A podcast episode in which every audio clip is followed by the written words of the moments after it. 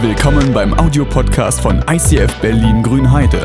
Wenn du Fragen hast oder diesen Podcast finanziell unterstützen möchtest, dann besuch uns auf icf-grünheide.de.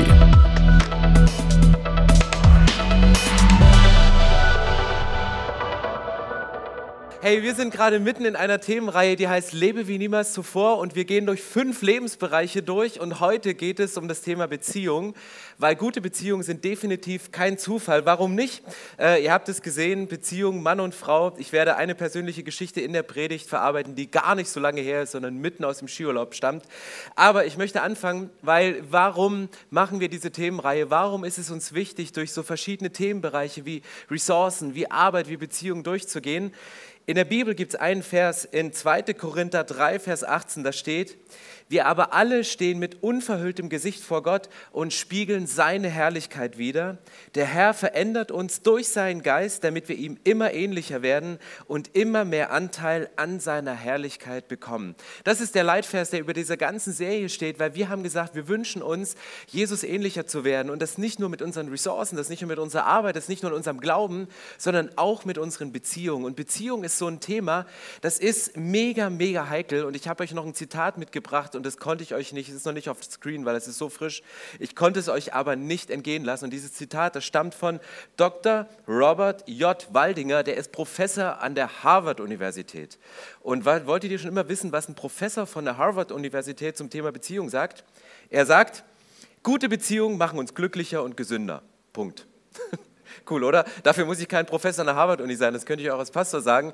Aber gute Beziehungen machen uns glücklicher und gesünder. Und es ist ein Fakt, das hat er rausgehauen und alle Leute so, wow, und wie stimmt das? Und du merkst es wahrscheinlich, wenn es nicht so läuft. Und wenn du mal so Statistiken anguckst, so nicht alle Leute haben ein Recht auf gute Beziehungen. Es sagt, dass 95 Prozent haben keinen glücklichen Vater, keine glückliche Mutter. Vielleicht hast du gar keinen Vater, vielleicht bist du mit nur einem Elternteil aufgewachsen oder hast durch, durch Umstände in letzter letzter Zeit eines deiner Elternteile, jemand, zu dem du eine gute, innige Beziehung hattest, verloren.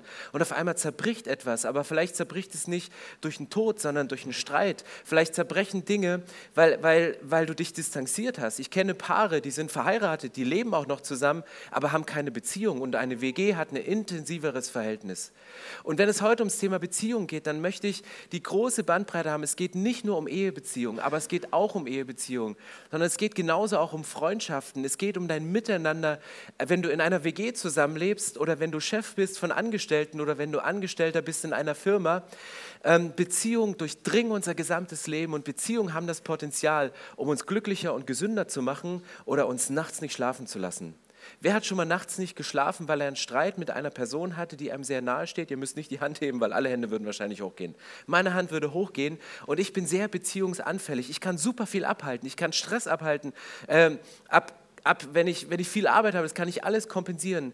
Aber wenn ich mit einer Person, sei das ein Leiter oder eine Leiterin in meiner Kirche, sei es mein Partner oder meine Kinder, wenn ich Stress habe und den nicht kläre, dann kommt bei mir die Harmoniebedürftigkeit hoch und ich kann manchmal nachts nicht schlafen und meine Gefühle, die gehen drunter und drüber. Und deswegen glaube ich, dass das Thema Beziehung eins ist, was mega wichtig ist und was wir mal biblisch anschauen könnten. Es ist so wie, ich übertrag's mal. Du hast gerade eine neue Wohnung gekauft und so starten die meisten Beziehungen oder du ziehst ein in eine neue WG und die Bilder sind super und auf Immo Scout war alles so super schön und du denkst, Licht durchflutet, drittes Geschoss mit Fahrstuhl, alles richtig geil. Und dann bist du in dieser Wohnung und denkst, die Wände sind aber sehr hellhörig. Ich höre die Nachbarn bei allem, was sie machen, ob nachts oder wenn sie sich tagsüber streiten. Unter dir wohnt jemand, der kann super gut kochen, aber er kocht immer mit den Gewürzen, die du eigentlich gar nicht magst. Und, und irgendwie dringt das durch die Türen rein und die Frau, die über dir wohnt, äh, macht äh, Homeoffice die ganze Zeit und kann auch nachts bei ihren Calls mit ihren hochhackigen Schuhen, läuft sie über das Parkett und dich stresst es irgendwann. Und das, was am Anfang so aufregend war in dieser Wohnung, das kehrt sich ins Gegenteil. Und genauso geht es in Beziehungen. Du liebst ihn und er ist ja so nett und er ist so kreativ und irgendwann schwingt diese Kreativität in Unpünktlichkeit oder in Chaos und du denkst so, wen habe ich da nur geheiratet oder mit wem arbeite ich zusammen? Und das macht es schwierig. Ich habe euch eine kleine Rechenaufgabe mitgebracht und schaut euch mal bitte diese Rechenaufgabe an. Was fällt dir bei dieser Rechnung auf? Vierte ist falsch? Fast alles richtig? Sehr gut. Die vierte ist falsch. und willkommen in Deutschland. Wir sehen fünf Aufgaben, vier davon sind richtig, vier davon sind perfekt und der erste Blick, die vierte ist falsch. Deswegen sind wir Deutschen so gute Ingenieure. Weil wir haben ein Lebensmotto, das heißt, finde den Fehler.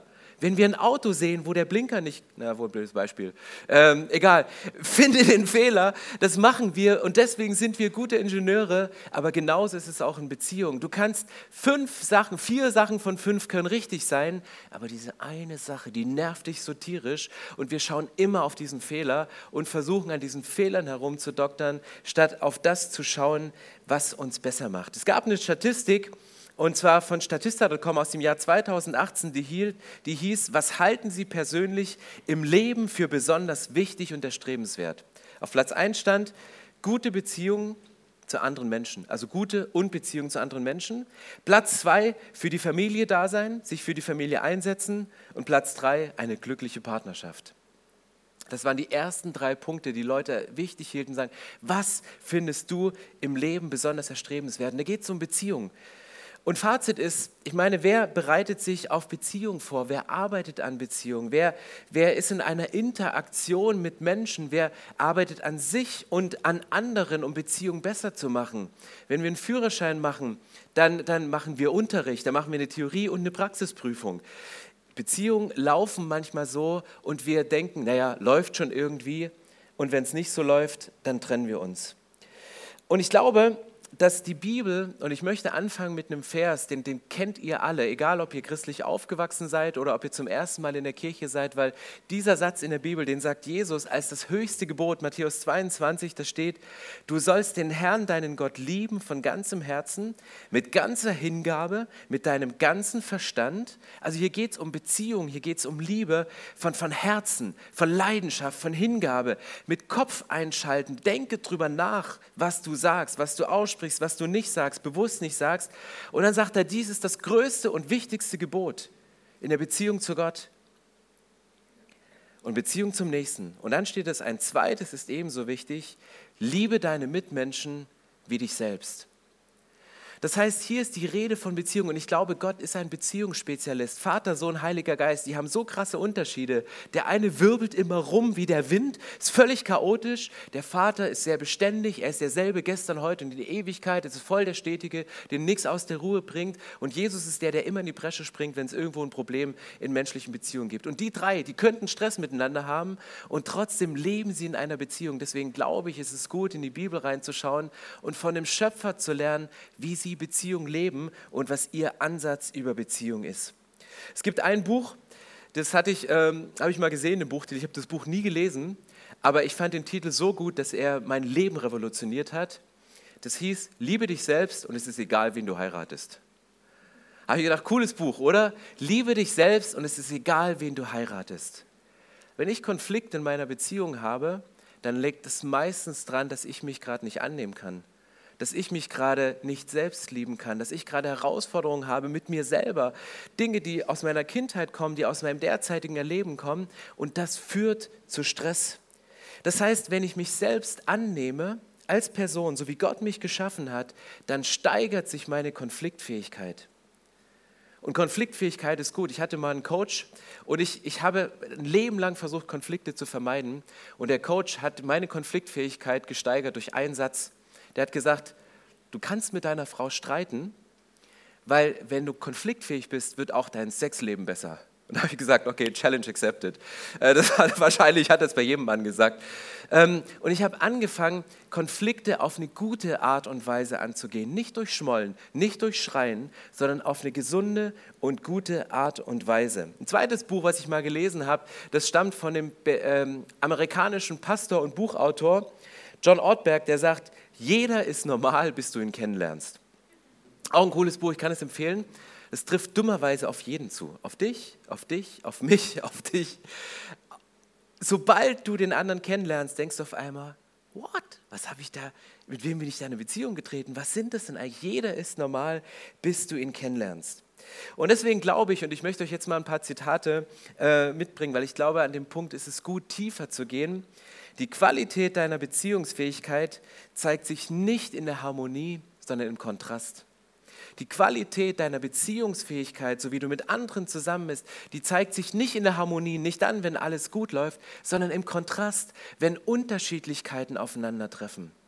Und das sind ja oft die Punkte, die uns so triggern am anderen. Das sind oft die Punkte, die uns vor Herausforderungen stellen. Und deswegen habe ich euch zwei Definitionen von Reife mitgebracht, weil Jesus ähnlicher zu werden in unseren Beziehungen bedeutet, zu reifen in unseren Beziehungen. Das erste Zitat ist, das Maß deiner Reife definiert sich durch das Maß deiner Fähigkeit, mit der Unreife deiner Mitmenschen umzugehen. Cooles Zitat, oder? Das Maß deiner Reife zeigt sich daran, an dem Maß, wie du mit der Unreife deiner Mitmenschen umgehst. Ich dachte immer, ein reifer Christ bin ich, wenn ich, wenn ich mehr Bibelverse auswendig kann, wenn ich besser predige, wenn ich im Worship länger die Hände hochhalte, wenn ich, wenn ich die, die Partnerschaftsspiele möglichst harmonisch gewinne und keine Kontraste, keine Unterschiede da sind. Aber ich glaube, deine Beziehungsfähigkeit zeigt sich, wie du mit der Unreife anderer Menschen umgehst. Und ich habe ein zweites Zitat hinzugefügt.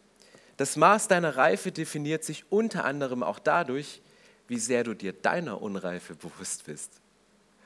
Und jetzt kommt's, geht's ans Eingemachte. Es ist nicht immer nur die Unreife der anderen, auch die spielt eine Rolle und du hältst das aus, sondern es ist auch, wie weit du dir deiner Unreife bewusst bist.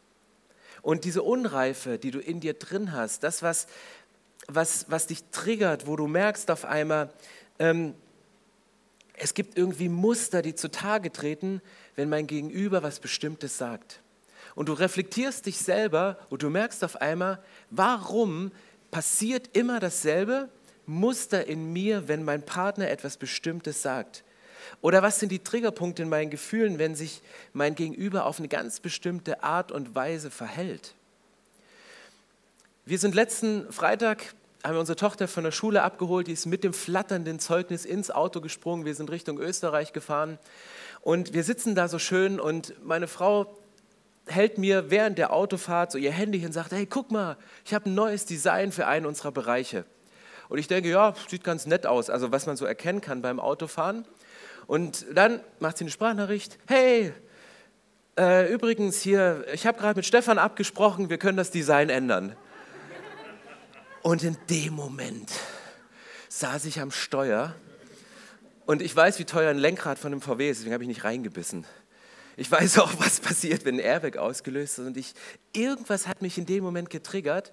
Und vom jetzt auf gleich ist ein Streit losgebrochen zwischen uns, dass die Kinder auf der Rücksitzbank in den völlig überfüllten Kofferraum sich verkrochen, verkriechen wollten, weil wir beide über was gesprochen haben. Und das, das war, es ging nicht um das Design, es ging auch da nicht drum, sondern irgendetwas hat mich getriggert. Du darfst doch nicht die Leiter übergehen, ist überhaupt nicht dein Bereich und dieses und bam, ja und du sagst immer du und jenes. Bis wir irgendwann, ich habe erst meine typische Verhaltensweise. Kopfhörer auf, kein Worship, andere Musik, sehr laut. Dann habe ich eine Predigt gehört und ich, egal. Ihr könnt es euch vorstellen, oder? Kennt ihr die Situation? Es geht nur Pastoren so. Okay, ähm, auf jeden Fall habe ich gedacht und wir haben dann, dann dachte ich, okay, wir lassen es drüber. Wir haben diese Regel, lass die Sonne nicht untergehen über deinem Zorn, klär es am Abend. Am Abend ging es noch nicht zu klären.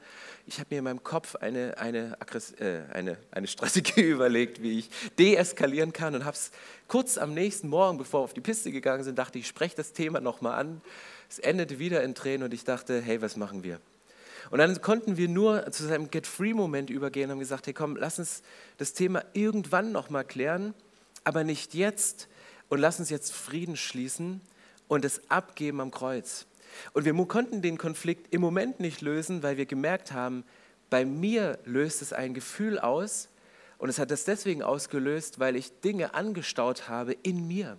Weil ich Dinge in mir, ich war wie ein Container aufgeblasen und es ging null um das Design, es ging null um diese Aussage, sondern um Sachen, die wir vorher nicht geklärt haben, Sachen, die wir vorher nicht angesprochen haben. Und jetzt kommen hier Dinge zusammen, zwei verschiedene Personen mit unterschiedlichen Reife- und Unreifegraden. Und dann ist die Frage, gehst du mit Du-Botschaften auf den anderen los oder suchst du bei dir? Und ein Konflikt ist immer auch eine Chance. Wir haben ihn dann geklärt und unsere Beziehung ist tiefer und besser als je zuvor. Und es ist schön, das im Nachhinein zu sagen. Und es ist nicht geil, das im Moment zu erleben.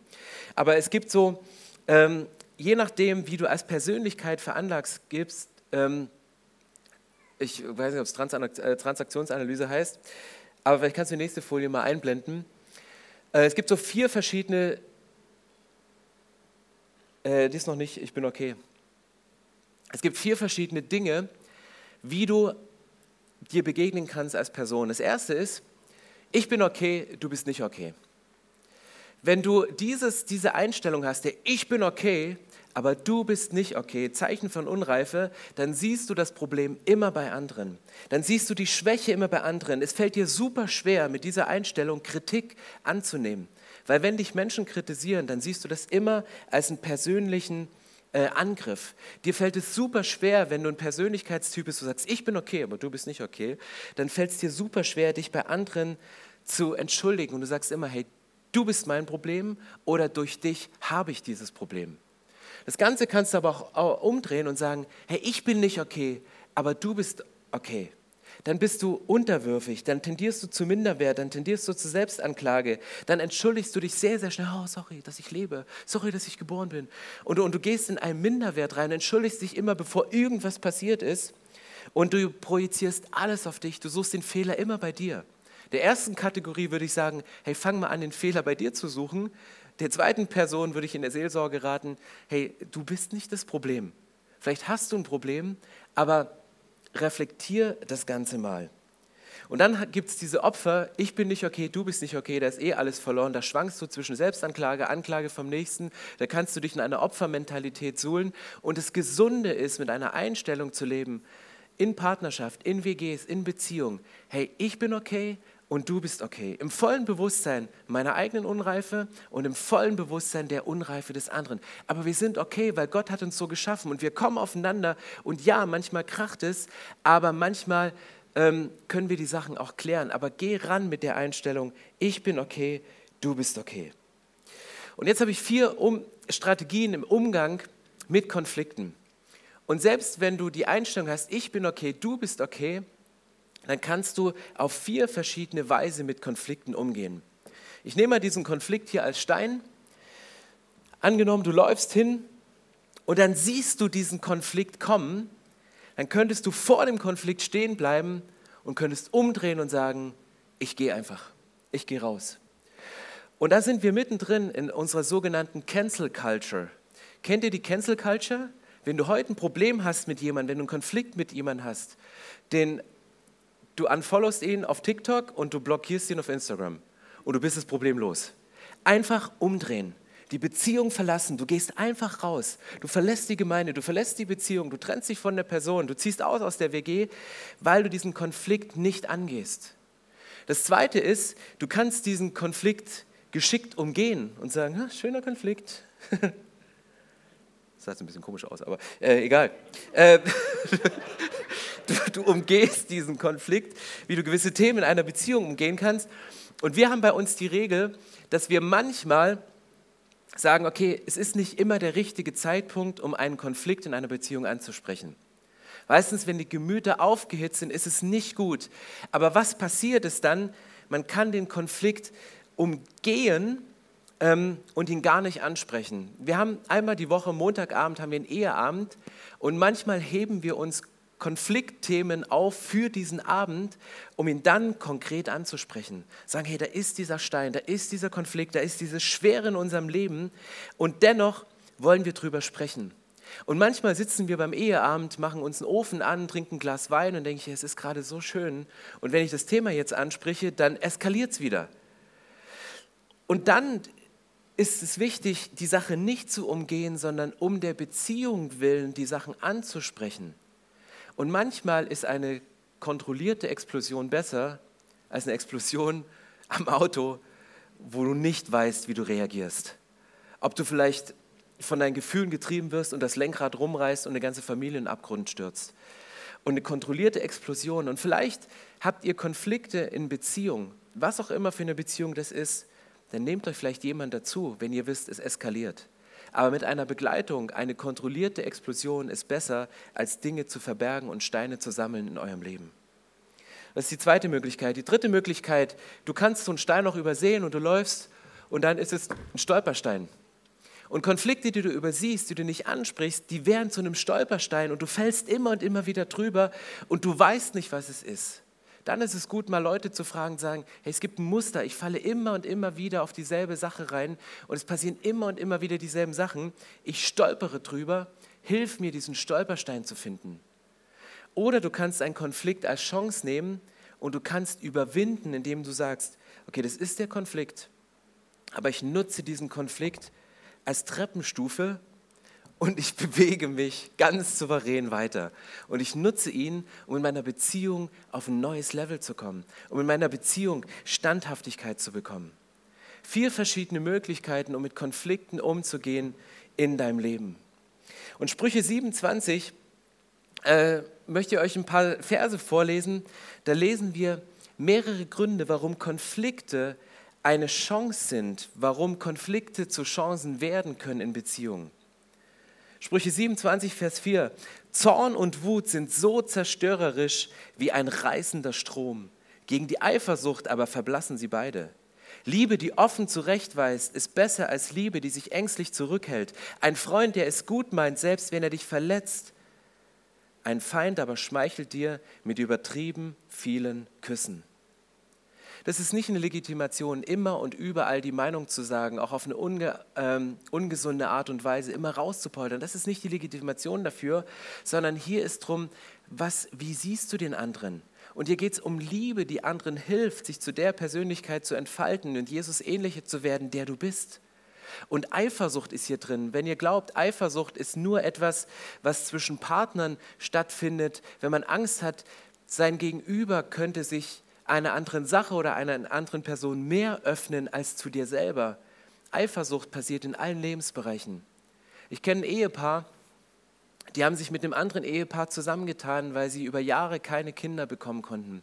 Und dann haben sie sich zusammengetan und haben dafür gebetet, dass Gott ein Wunder macht. Und auf einmal klappt es bei der einen Familie und bei der anderen Familie klappt es nicht.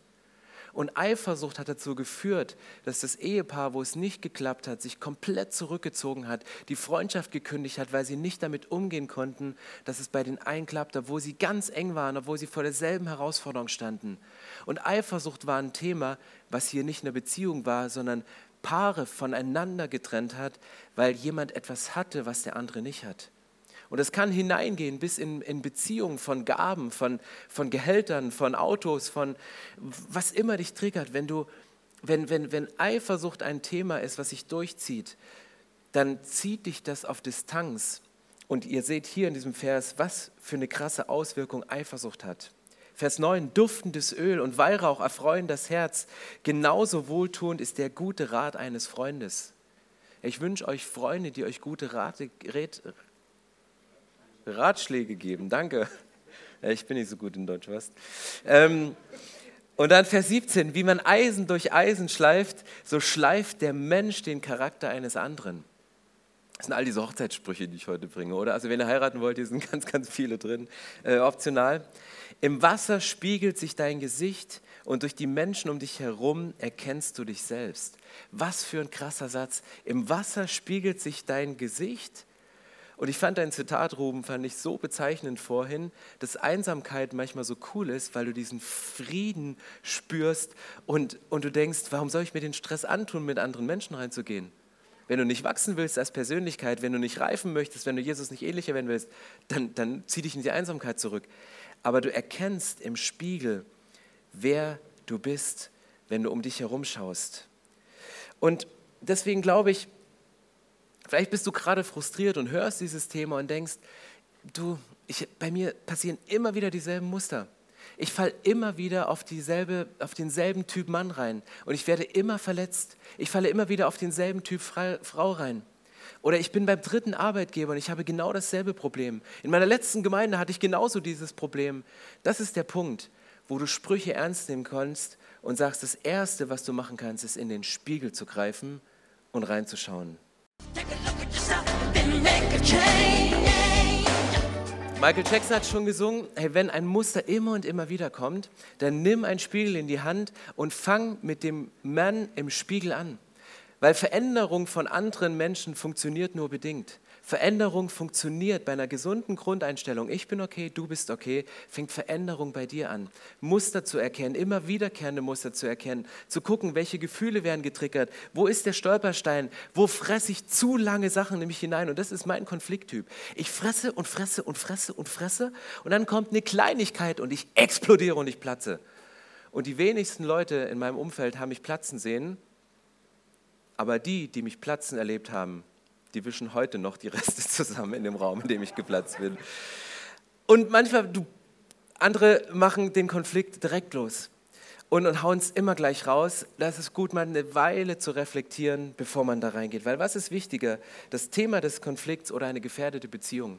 Und diese Frage muss man sich immer stellen, was ist im Moment wichtiger? Das Thema des Konflikts oder die Beziehung? Und es gibt auch Konflikte, die ich nicht anspreche. Warum ich sie nicht anspreche? Weil sie nicht veränderbar sind. Mir hat mein Coach gesagt, sage nie einer Person mit einem Buckel, stell dich gerade hin. Und der Satz, der hat bei mir so gesessen, weil ich dachte, es stimmt, es gibt gewisse Dinge, die sind vielleicht auch nicht veränderbar. Oder die kannst du nicht verändern. Als Kleingruppenleiter, als Partner, als Partnerin. Vielleicht braucht es da professionelle Hilfe. Vielleicht braucht es da etwas, wo du sagst, das ist ein längerer Prozess. Und deswegen gibt es manchmal Konflikte, die ich nicht anspreche, aber das wege ich sehr stark ab, um zu sagen, wann ist es wichtiger, wann ist die Beziehung wichtiger und wann ist es wichtiger, den Konflikt zu lösen. Und deswegen habe ich hier noch einige Sachen stehen, nämlich dieses wunderschöne Geschenk. Ich glaube, dass Beziehungen, ob das Freundschaften sind, ob das eine Ehe ist, eine Partnerschaft, eine Freundschaft, Kirchenbeziehungen, also wir haben Beziehungen, wir kommen zusammen und es ist so gut. Es ist wie ein Geschenk. Und ich glaube, Beziehungen sind wie diese Schleife hier. Wenn die schön gebunden ist, dann kann man es angucken und sich dran freuen. Dann schläfst du nachts ruhig und weißt, ich bin safe mit meinen Beziehungen und ich bin sicher. Aber hier, diese Schleife besteht aus verschiedenen Sachen. Du nimmst dieses Band und du knüpfst einen Knoten. Und Knoten ist wichtig, weil der verbindet euch. Dieser Knoten hält euch zusammen. Dieser Knoten von Beziehung ist mega wichtig, dass euch nichts trennen kann. Der Knoten. Du kannst, wenn du zu sehr hier dran ziehst, kann sich dieser Knoten auch verknoten. Und vielleicht steckst du in einer Beziehung drin, wo du sagst, es war zu viel Zug in die eine oder andere Richtung. Wir haben zu sehr, es, die Umstände haben an uns gezogen, wir haben an uns gezogen, dann ist dieser Knoten wie nicht mehr lösbar. Und dann brauchst du Hilfe von außen, um diesen Knoten zu lösen. Aber es gibt nicht nur diese beiden Schleifen, an denen du ziehen kannst, um den Knoten zu verhärten, sondern es gibt genauso auch diese beiden Bänder und die stehen für mich als Symbol für Freiheit. Weil jeder in einer Beziehung braucht seine Freiheit, braucht seinen Bereich, wo er leben kann, wo du sagst, das eine Ende geht in die Richtung, das andere Ende geht in die Richtung. Und lasst euch gemeinsam diese Freiheit. Es kann Eifersucht, kann ein Thema sein, dass du deinem Partner nicht die Freiheit lässt, gewisse Dinge zu tun oder alleine irgendwo hinzugehen oder irgendwas zu machen. Und auf einmal merkst du wieder, oh krass, das ist ein tieferes Thema. Aber es braucht diese Freiheit. Aber wenn man diese Freiheit missbraucht und hier dran zieht, dann kann sich auch eine Beziehung lösen, wenn die Freiheit zu sehr in eine Richtung geht. Und man merkt auf einmal, hey, das Thema Beziehung, es ist gar nicht so einfach, sondern du hast so viele Aspekte drin, die mega wichtig sind. Aber wenn in der Bibel immer wieder von Beziehung die Rede ist, kommt immer wieder der Vergleich eines Seiles. Und ich habe euch hier, beziehungsweise Andi hat euch hier mal richtig verschiedene Sorten von Seilen mitgebracht. Und ich finde, so ein Seil, das ist, das Seil, denkst du, kann man nicht zerreißen, oder? Aber binde dieses Seil mal an zwei Autos und zieh damit einen, oder an ein Auto und einen Traktor und versuch mit diesem Seil, mit deinem Auto und Traktor irgendwo rauszuziehen. Es gibt diesen Punkt, wo dieses Seil auch reißt. Weil ich glaube nicht, dass die Stärke und die Dicke eines Seils, dass es auf sie drauf ankommt, sondern es kommt auf die Reißfestigkeit des Seils drauf an. Es gibt dünne Seile, ähm, zum Beispiel eine Angelschnur, ähm, die sehen so pieselig aus gegenüber diesem dicken Seil, oder?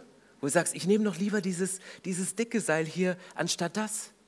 Aber vielleicht ist es gar nicht die Dicke des Seiles, sondern du hast eine Angelsehne und dieses Seil, das ist in dir drin und du ziehst an diesem Seil und du merkst auf einmal, oh krass, mein Finger wird blau, weil es mir den Blut abschnürt.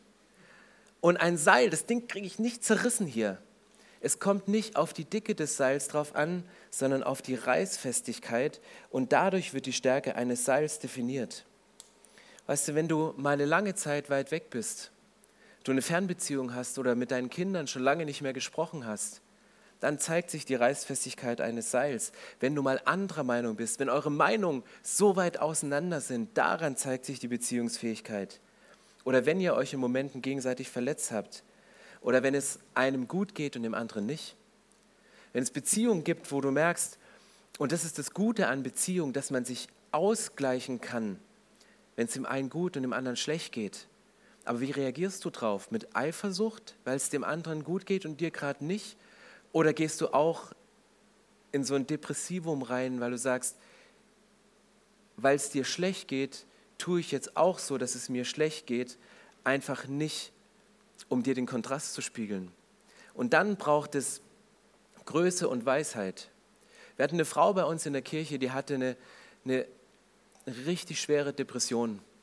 Und ich bin ein sehr empathischer Mensch. Ich stand manchmal im, im Worship drin und bam, bam, bam, bam, bam. Es fängt an mit dem Clip und ich sah diese Frau da drin sitzen und dachte, unpassend. Es passt gerade nicht unsere Form von Worship, immer Raketen und Feuerwerk und viel Licht und, und wie jemand, der mit einer handfesten Depression zu kämpfen hat, auszuhalten in diesem Moment.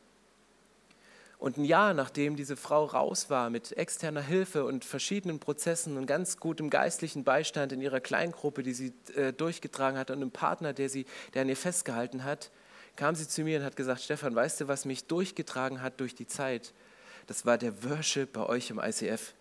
Der hat mich immer daran erinnert, dass es ein anderes Leben gibt. Der hat mich immer auf, der hat mich immer aufgestellt. Und ich wollte fast unseren Worship in Unplugged verwandeln, weil ich so empathisch bin. Und deswegen merke ich, Thema Beziehungen, Konflikte, Herausforderungen sind so vielseitig und manchmal ist es gut, dass du dem anderen zeigst, hey, es gibt auch ein anderes Leben und du musst dich nicht verstellen, um zu nah an jemand dran zu sein, sondern trage jemanden durch, dem es auch gerade schlecht geht. Und das ist das Seil, was von der Reißfähigkeit definiert ist.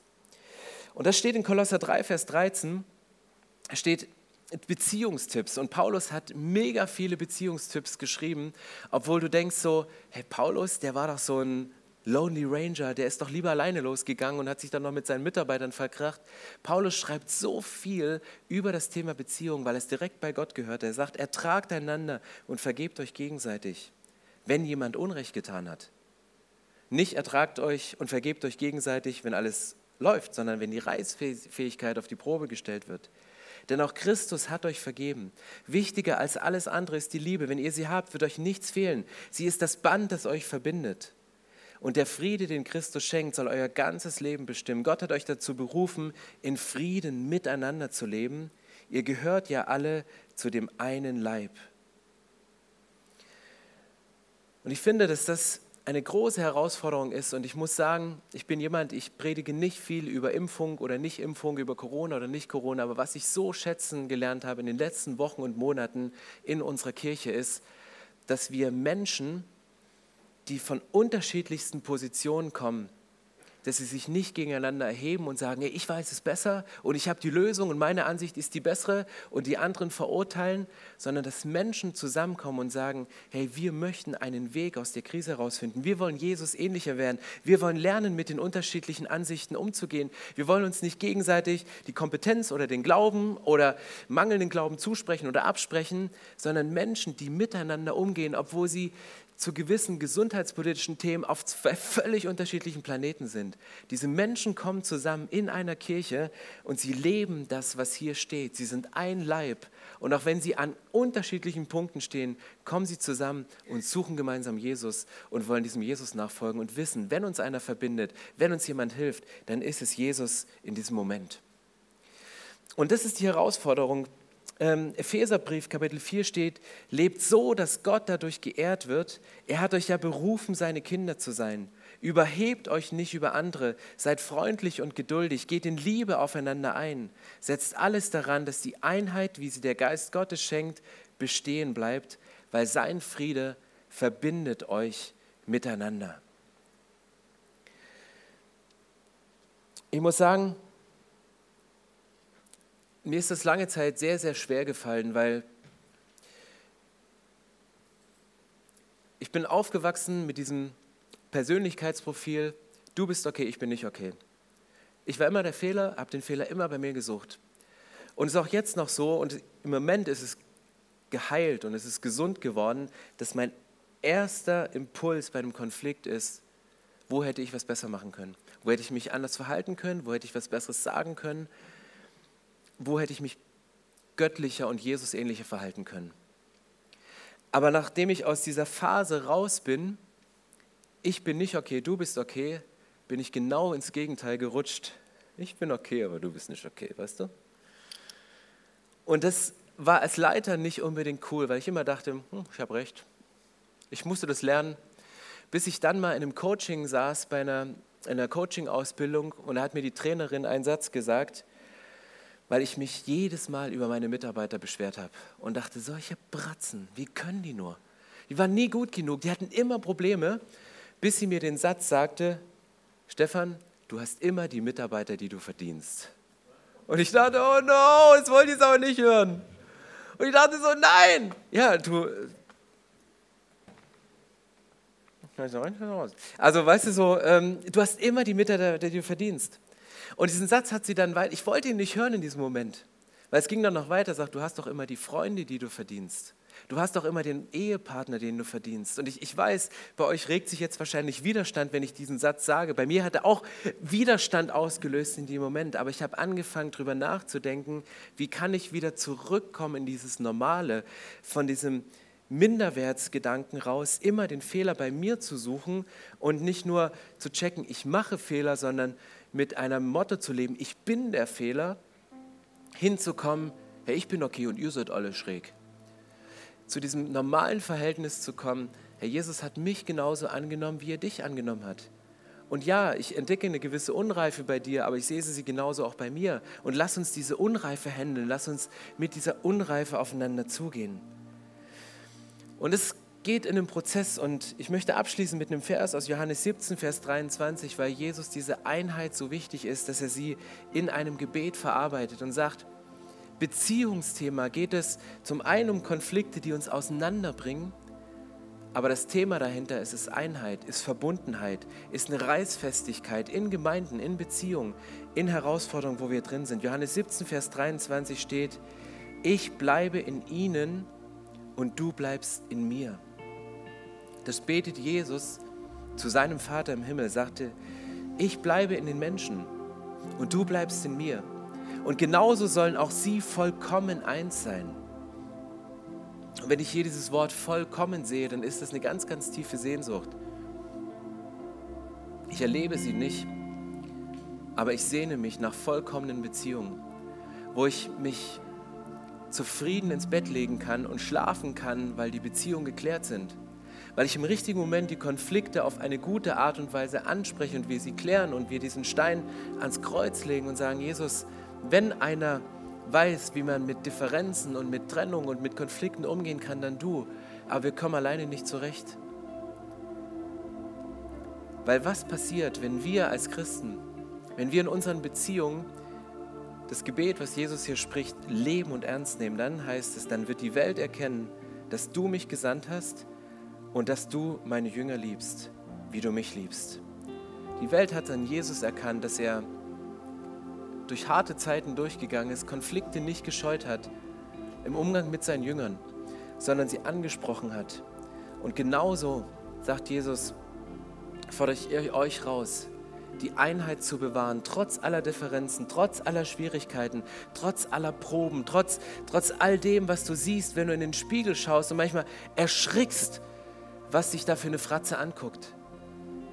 Und ich möchte gerne beten, weil ich glaube, dass Beziehungen ein Thema sind, was enorm viel Potenzial hat nach oben. Wir predigen viel über Glauben und wir versuchen unseren Glauben hochzubringen. Wir, wir predigen viel über Ressourcen. Aber das Thema Beziehung ist die Grundlage für alles andere, auf das wir wachsen können. Ja, lasst uns aufstehen und ich möchte gerne ein Gebet sprechen für die verschiedenen Arten von Beziehungen, in denen wir herausgefordert sind und gerne die Einheit von Jesus nochmal aussprechen damit er das Band wieder binden kann, damit er den Knoten wieder nimmt und sagt, hey, ich möchte heute Dinge wiederherstellen, die verknotet worden sind. Und vielleicht sieht es nicht so schön aus, wenn es nur ein Mensch macht, aber Gott möchte heute etwas neu zusammenbinden, was auseinandergegangen ist. Gott möchte heute etwas lösen, was verknotet ist und er möchte wieder etwas verbinden, was auseinandergebrochen ist. Und Jesus, dafür danke ich dir. Ich danke dir für mein, für mein einmaliges Leben. Ich danke dir, dass du uns als Menschen zusammengestellt hast und dass du jeden Einzelnen, der heute Morgen hier ist, hineingestellt hast in verschiedene Beziehungen. Und wir kommen heute zu dir mit unserer Geschichte, mit Geschichten von Konflikten, mit Geschichten von Zerbruch, mit Geschichten von Zerrissenheit, wo, wo Seile die Reisprobe nicht bestanden haben und wo sie ausgefranst sind. Und deswegen möchte ich jetzt um Heilung bitten. Und ich danke dir, Jesus, dass du Seile nicht nur zusammenknoten kannst und man diesen Knoten immer sieht, sondern dass du wie bei einer Angelsehne, bei einer Nylonschnur durch deine liebende Wärme Dinge wieder verbinden kannst und dieses Seil wieder ganz wird. Jesus, ich spreche das jetzt prophetisch aus, dass du gebrochene Beziehungen wiederherstellst, dass du Dinge, die zerrissen worden sind, vielleicht durch unsere Unreife oder die Unreife des anderen, dass du sie wiederherstellst und in Ordnung bringst. Und ich bete jetzt für die Männer und Frauen, die heute Morgen hier stehen und merken, hey, in meiner Beziehung, sei es zu meinen Mitmenschen, zu Kollegen, in der Partnerschaft, hat sich etwas verknotet, hat sich etwas gehärtet. Jesus, ich bete, dass du jetzt rangehst und mit deinen liebenden Händen diese Knoten löst und eine Lockerheit reinbringst und wieder eine Freiheit reinbringst. Ich bete für die Männer und Frauen, die, die gerade dies aus ihrer Beziehung hinauszieht, die gerade so zerren und das Gefühl haben, ich brauche meine Freiheit und diese Schleife von Beziehung gerade sich aufzulösen droht. Dass dieser Drang von Freiheit weg von dir zu einer Sehnsucht wird, zu, einer, zu einem Weg hin zu dir. Und dass wir spüren, dass wir die Freiheit in dir haben und nicht, wenn wir von dir weggehen. Und Jesus, ich bete, dass das, was du in Johannes 17 betest, für uns als Jüngerinnen und Jünger, dass das Wirklichkeit wird. Da, wo Konflikte uns trennen, wo Zerbruch uns auseinanderbringt, dass du kommst und uns zusammenführst und ein Band um uns machst und sagst, ich helfe euch, die Konflikte zu lösen. Bring sie ans Kreuz, bringt sie beide ans Kreuz. Sprecht euch gegenseitig Vergebung zu und nehmt euch wieder an, liebt euch wieder einander. Und dass du in dem Moment, wo wir die, die Steine vor dich hinlegen und ans Kreuz bringen, dass du dann kommst und das Band der Einheit wieder knüpfst.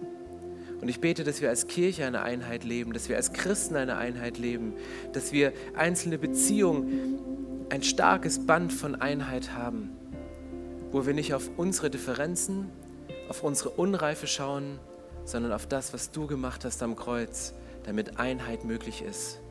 Und du hast uns zusammengefügt als ein Leib, wo die Dinge zusammengewachsen sind und die man nicht trennen kann, es sei denn, man verletzt sich gegenseitig. Und deswegen spreche ich aus, Jesus, dass deine Liebe nochmal neu in uns hineinkommt, dass wir eine neue Liebe haben für unsere Mitmenschen, für unsere Kollegen, für unsere Nachbarn, vielleicht für die Leute, die anders denken als wir. Vielleicht brauchen wir diese Liebe gerade für unseren Partner, für die Person, die wir mal am meisten geliebt haben, dass du diesen Liebestank wieder auffüllst. Und das können wir nicht von selbst, sondern wir nehmen deine Liebe an und lassen uns durch das Band der Einheit von dir neu verbinden. In deinem Namen, Jesus. Amen.